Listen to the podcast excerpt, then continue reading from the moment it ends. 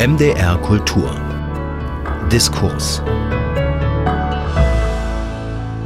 Mit Bernd Schikowski unser Thema heute. Ein Stück Geschichte, das erst noch zu schreiben wäre, von dem sich aber heute schon sagen lässt, dieses Stück Geschichte dürfte die Welt erschüttern, so wie einst die Oktoberrevolution in Russland die Welt erschüttert hat oder der Fall des Eisernen Vorhangs. Die Rede ist vom Ende der Despotie Wladimir Putins, einer Despotie, die bald schon so lange dauert wie die Herrschaft Stalins, rund ein Vierteljahrhundert nämlich.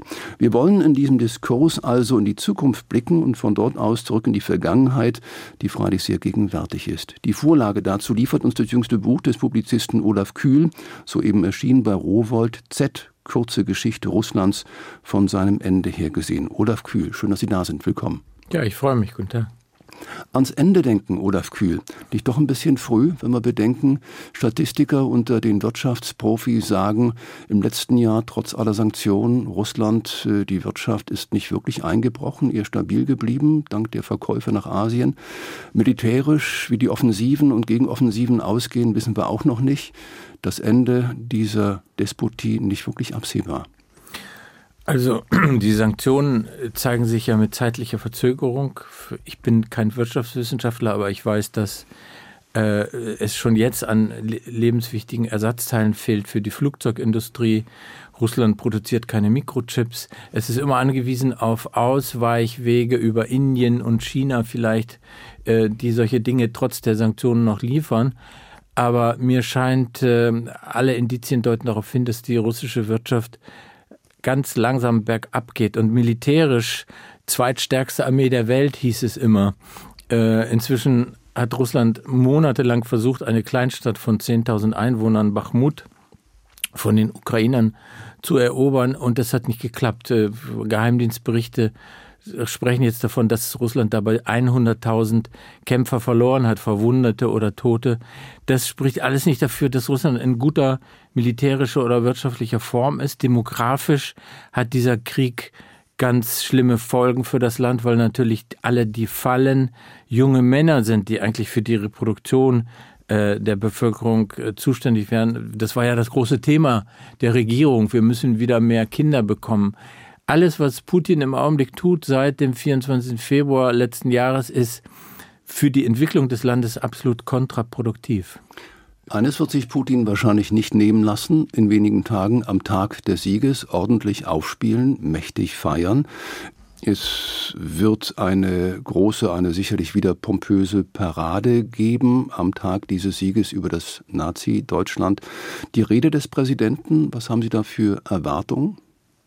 Ich glaube, Putin wird sich im Wesentlichen wiederholen. Er wird von den äh, Feinden im Westen sprechen. Er wird davon sprechen, dass Russland die traditionellen christlichen und Familienwerte unterstützt. Das ist ja eine, das ist ja die ideologische Unterfütterung dieses Krieges gegen Gay-Paraden, gegen, äh, gegen Verlotterung der Sitten im Westen. Ich sehe aber jetzt schon, dass viele Veranstaltungen abgesagt sind. Also diese sogenannten, äh, das unsterbliche Regiment, wo Menschen mit Fotos ihrer gefallenen Vorfahren aus dem Zweiten Weltkrieg herumlaufen. Die sind in den meisten Orten abgesagt, weil man Angst hat, dass die Leute dann auch jetzt schon mit Fotos ihrer im, in der Ukraine gefallenen äh, Angehörigen herumlaufen. Das ist viel, politisch viel zu brisant. Ich glaube, das wird alles, alles auf sehr kleiner Flamme gefahren werden und ähm, Russland hat ja auch tatsächlich überhaupt keinen Anlass, jetzt einen Sieg zu feiern, weil es von einem Sieg in der Ukraine sehr weit entfernt ist.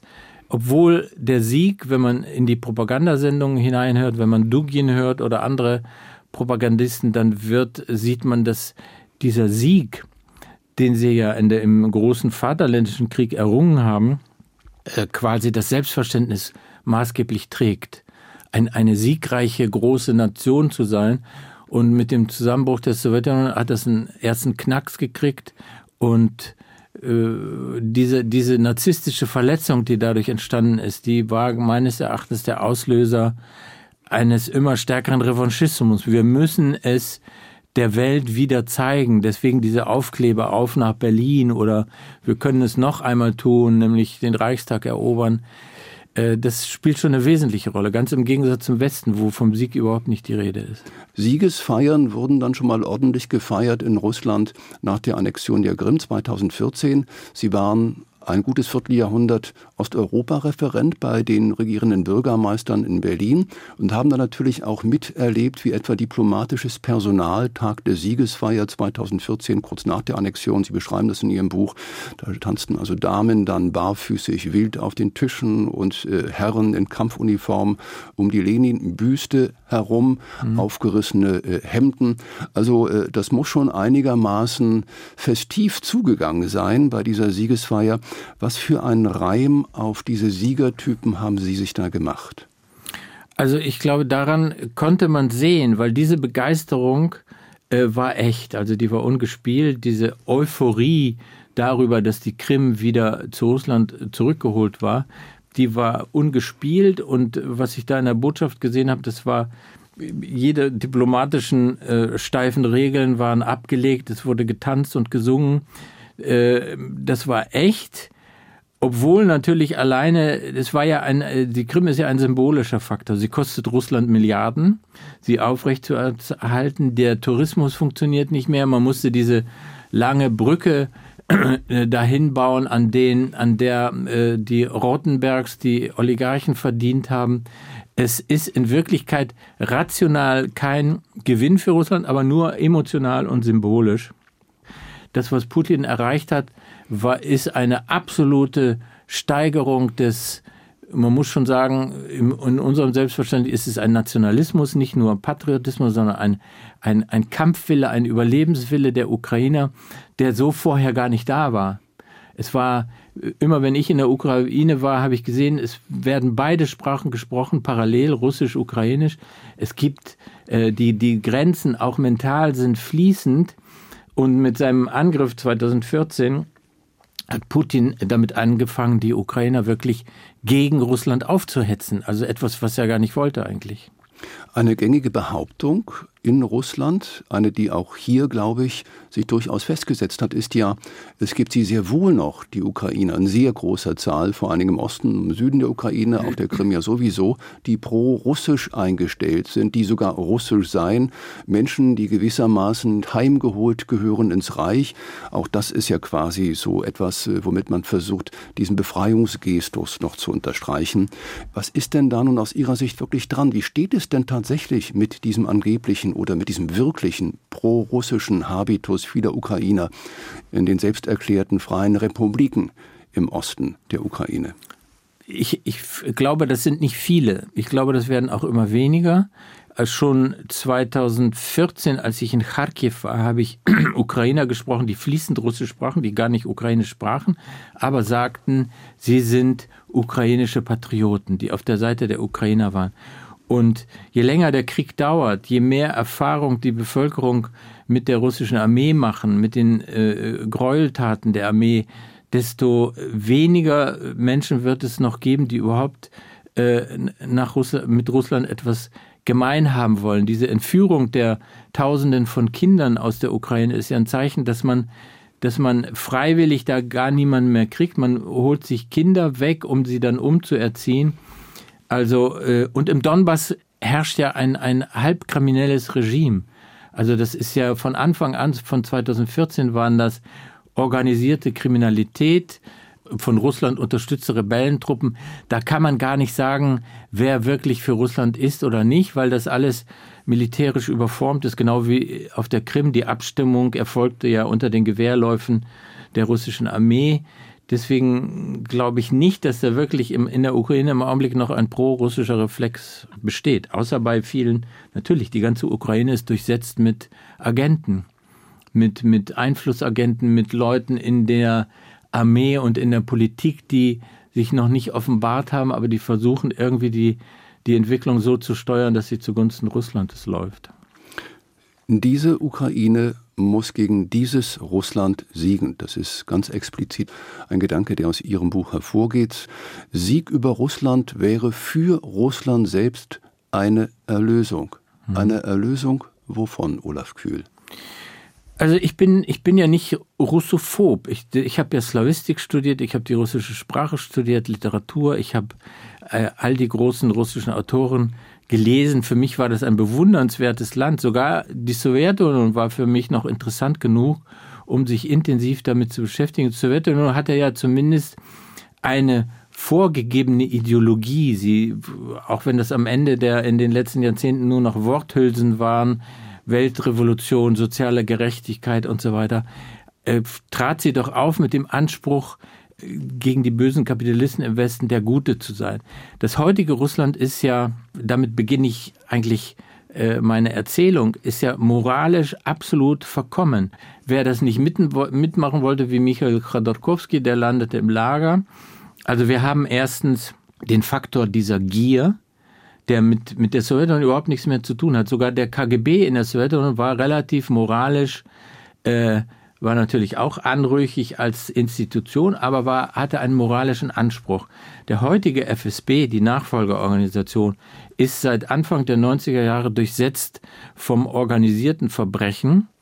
Erstmal hat er keine, keine Macht über sich, weil ein FSB-Mann Präsident des Landes ist. Das heißt, der Geheimdienst beherrscht das ganze Land und ist moralisch überhaupt nicht integer, sondern äh, strebt nach Macht und Geld.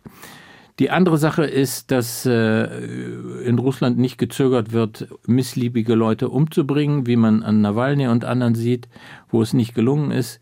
Und die dritte, der dritte Faktor ist die Lüge. Und ich knüpfe das so ein bisschen an die zehn Gebote der Bibel an. Diese drei Gebote, du sollst nicht morden, du sollst nicht lügen, du sollst nicht stehlen, werden in Russland eklatant verletzt. Deswegen ist Russland in sich krank. Und, und egal, ob es siegt oder nicht, man, man kann dieses, ich, ich jedenfalls kann dieses Land so nicht akzeptieren. Deswegen finde ich, äh, es muss einen Schock, eine Niederlage erleiden, um Selbstheilungskräfte zu finden um wieder frei zu werden. Denn Russland hat ein ungeheures Potenzial. Die Menschen noch 2016, 2019, wenn ich in Russland war, mit jungen Menschen gesprochen habe, da habe ich immer gedacht, da, da ist ja ein Keim der Zukunft. Die sind offen, die sind intelligent, mit denen kann man reden. Und für mich ist immer unerklärlich, wie trotz dieser doch erheblichen Mengen an jungen Menschen, die äh, etwas versprechen für die Zukunft, dass dann trotzdem diese dunkelmännerische Herrschaft die, die Oberhand gewonnen hat. Ich, ich kann es mir nicht erklären, warum es so ist, aber es kann nicht so bleiben. Gibt es sie noch, diese Selbstheilungskräfte im Land? Ja, die, die sieht man immer an einzelnen Personen. Also es gibt ja äh, Karamursa, der Oppositionelle, der jetzt Jahrzehnte ins Lager geht, weil er den Krieg kritisiert hat. Fällt somit aus als Selbstheilungskraft. Fällt somit aus. Aber, Andere äh, sind ins Ausland gegangen, geflüchtet oder haben einfach bessere Zukunftschancen für sich wahren wollen im mhm. Ausland. Gibt es sie noch im Land selbst? Äh, es, es gibt Einzelne genug, die den Glauben an Russland aufrechterhalten können, jedenfalls für mich. Und ich finde, Russland hat so eine, ein Potenzial an Zukunft, auch an an innerer Moral, wenn man alleine Tolstoi die Linie zieht bis zu einigen Widerstandskämpfern heute, das Potenzial ist da. Es muss einfach der, die Krake, wie einige Autoren das auch nennen, die Krake des Geheimdienstes mit, mit der Korruption muss vom Land abgerissen werden, um den Menschen wieder eine freie Entwicklung zu ermöglichen. Wenn man äh, Fernsehsendungen sieht auf YouTube von 1999, 2000, als die Sender noch unabhängig waren, sieht man, dass die Menschen auch frei und mutig ihre Meinung sagten, sogar den FSB-Offizieren ins Gesicht, die dort im Studio saßen. Und das, äh, deswegen kann man nicht davon sprechen, dass die russische Bevölkerung an sich obrigkeitshörig und passiv und feige wäre. Nein, sie wurde mit ganz gewaltsamen Mitteln in den letzten 20 Jahren dazu eingesperrt und gedrängt. Ein Sieg über Russland im Sinne vielleicht eben einer solchen Erlösung, für Sie ein Gedankenspiel oder tatsächlich ein ernstzunehmendes Szenario? Es ist, ist, schon ein ernstzunehmendes Szenario. Ich glaube, wir haben, und ich denke ja auch, seit einem Jahr äh, habe ich an diesem Buch geschrieben und mit der Erzählung dieser Geschichte wurden mir selbst Dinge auch immer klarer. Ich glaube, wir sind in einem weltgeschichtlichen Stadium. Es geht nicht darum, ob, ob, ob nur ob Russland besiegt, aber Russland ist mächtig genug, groß genug, als dass die Veränderung in diesem Land auch weltgeschichtliche Folgen haben wird. Es ist so, als wenn ein Monolith, die Sowjetunion war ein Monolith, sie war schien unveränderbar zu sein, sie ist dann 91 doch zusammengebrochen. Putin scheint jetzt seit 23 Jahren nicht abwählbar und, und unersetzbar zu sein. Wir sind aber in einem Punkt, wo das alles bröckelt. Wir sehen ja im Land, dass es kein Gewaltmonopol der, des Staates mehr gibt. Es gibt Söldnertruppen. Es gibt inzwischen nicht nur Prigozhin, sondern es gibt auch Gazprom-Söldner, die schon in der Ukraine kämpfen. Das heißt, die großen äh, wirtschaftlichen Akteure wie Gazprom schaffen ihre eigenen Söldnertruppen. Und ich muss dabei immer an 1917 denken und den nachfolgenden Bürgerkrieg in Russland, als alle möglichen Kräfte, weiße, rote, sozialrevolutionäre, ausländische Interventen gegeneinander gekämpft haben. Und ich ahne, dass nach einem Zusammenbruch des Regimes erst einmal, es wird keinen fließenden Wechsel zu einem liberalen westlichen Regime geben, auf keinen Fall. Vielleicht kommt ein noch härteres nationalistisches Regime, aber auf jeden Fall wird es Kämpfe geben. Und das ist, das sehe ich so als vorläufiges Ende, diese inneren Kämpfe, die dort stattfinden werden. Bevor wir vielleicht darauf noch zu sprechen kommen, bleiben wir noch mal bei dem Gedanken, was wäre, wenn Sieg über Russland. Vor nicht allzu langer Zeit hatten wir Johannes Warwick, Politikwissenschaftler an der Universität Halle, hier zu Gast im Diskurs. Er plädiert auch für weitere Unterstützung der Ukraine, warnt aber zugleich, dass der Krieg außer Kontrolle geraten könne, spätestens dann, wenn Russland in Bedrängnis gerate, etwa auch noch auf eigenem Territorium und Russland dann Atomwaffen zum Einsatz brächte. Anders gesagt, die Erwartung eines Sieges, wir mögen sie doch bitte schön nicht so sehr überziehen, es könnte sehr gefährlich werden sogar. Die Idee also von dieser Art Erlösung nicht doch illusorisch? Nein, es ist immer, äh, es ist immer eine Frage, äh, letztendlich ist es eine Frage des Menschenbildes. Wenn wir wirklich Freiheit und, und äh, unabhängig des Menschenkeit des Menschen wollen, dann müssen wir auch dafür kämpfen. Und dieses Zurückschrecken in letzter Minute, das ist ja etwas, auf das Putin hofft.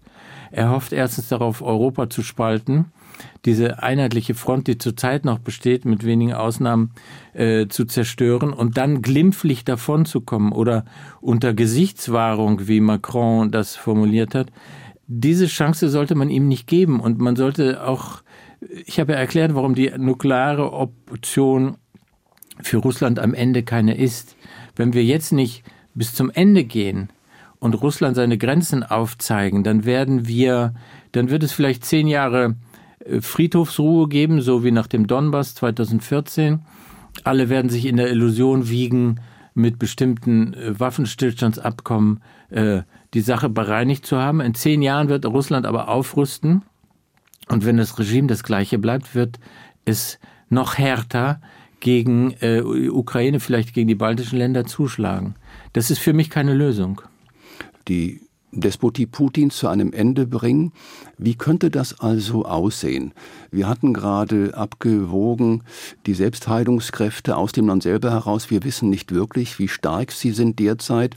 Eine andere Variante wäre eine Palastrevolte. Sie haben schon angedeutet, dass die Macht, die wir so zentralistisch nach wie vor wahrnehmen, konzentriert auf den Kreml, bereits bröselt. Palastrevolte wäre eine große Hoffnung. Ich glaube, dass viel damit getan wäre, wenn Putin beseitigt würde.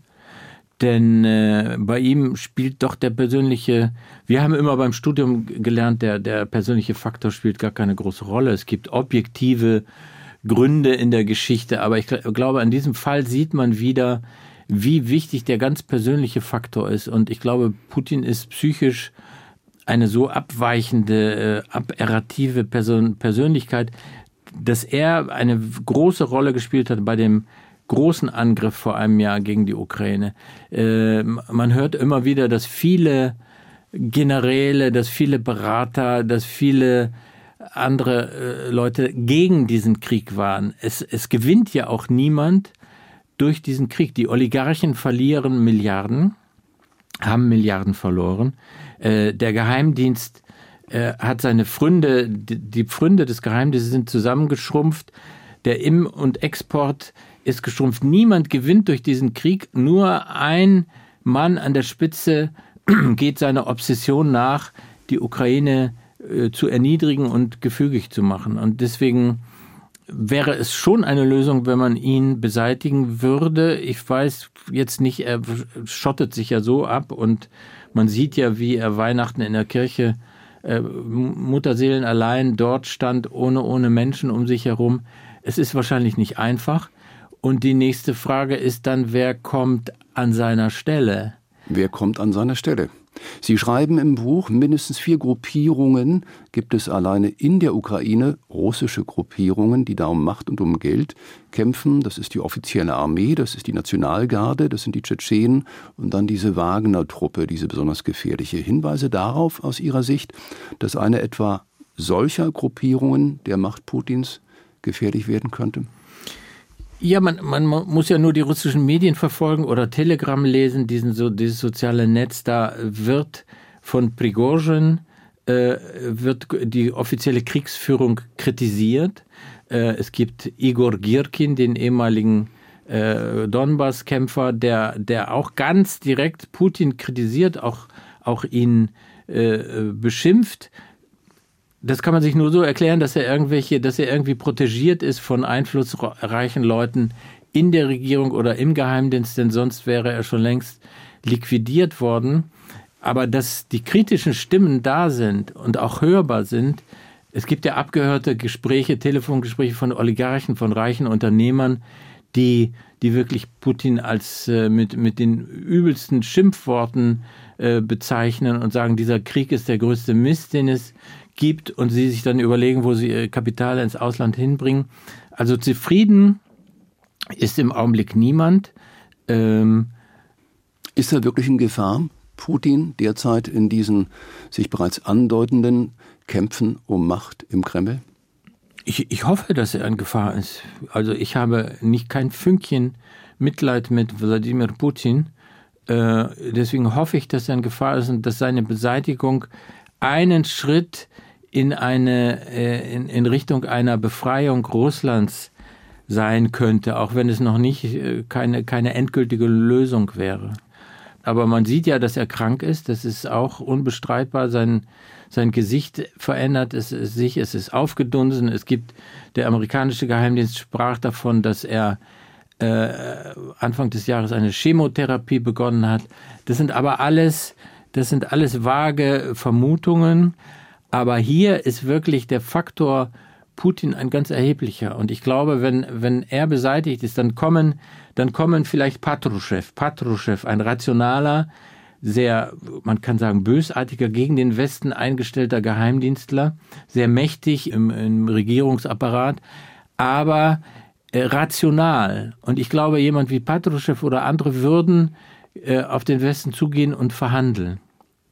Und dann hätte man schon äh, einen rationaleren Untergrund in der russischen Regierung. Das, das heißt noch nicht, dass wir die Leute, die wir am liebsten dort hätten, die liberalen Oppositionellen, die ja überwiegend jetzt im Westen sind und auch nicht auch keine Engel sind. Also immer wenn man mit Liberalen hier, russischen Liberalen spricht und fragt, würdet ihr die Krim zurückgeben?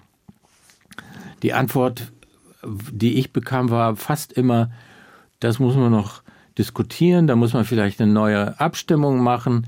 Nawalny hat gesagt, die Krim ist kein Butterbrot, die von Hand zu Hand geht, einmal hierhin, einmal dahin.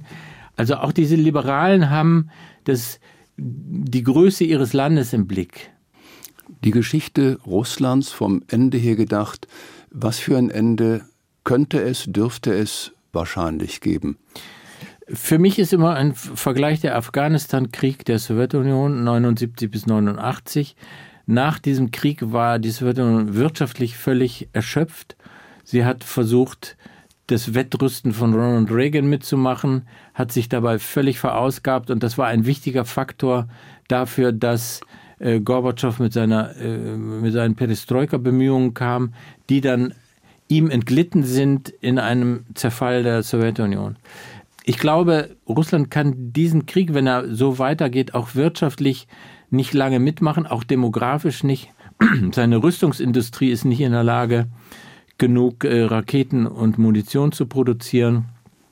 Es kann nicht mehr das Erdöl und Gas, was es jetzt an China verkauft, statt an den Westen verkauft es zu einem Drittel des Preises, den es in Europa bekommen hat. All diese objektiven Faktoren, ob man nun sagt Putin oder wer, wer nicht als Nachfolger, die objektiven Faktoren deuten alle darauf hin, dass Russland in ein, zwei, drei Jahren als Großmacht am Boden sein wird. Ob, ob da nur irgendjemand will, äh, sein wird, der etwas anderes will, spielt keine Rolle, weil es kann dann nicht mehr weder militärisch noch wirtschaftlich äh, Paroli bieten. Eine Zeitreise haben wir unternommen in diesem Diskurs von der Gegenwart in die Zukunft, in die Vergangenheit und schließlich zurück in die Gegenwart mit Olaf Kühl, soeben bei Rowold erschien, sein jüngstes Buch, Titel Kleine Geschichte Russlands vom Ende her gedacht. Olaf Kühl, herzlichen Dank, dass Sie bei uns waren. Gerne, danke.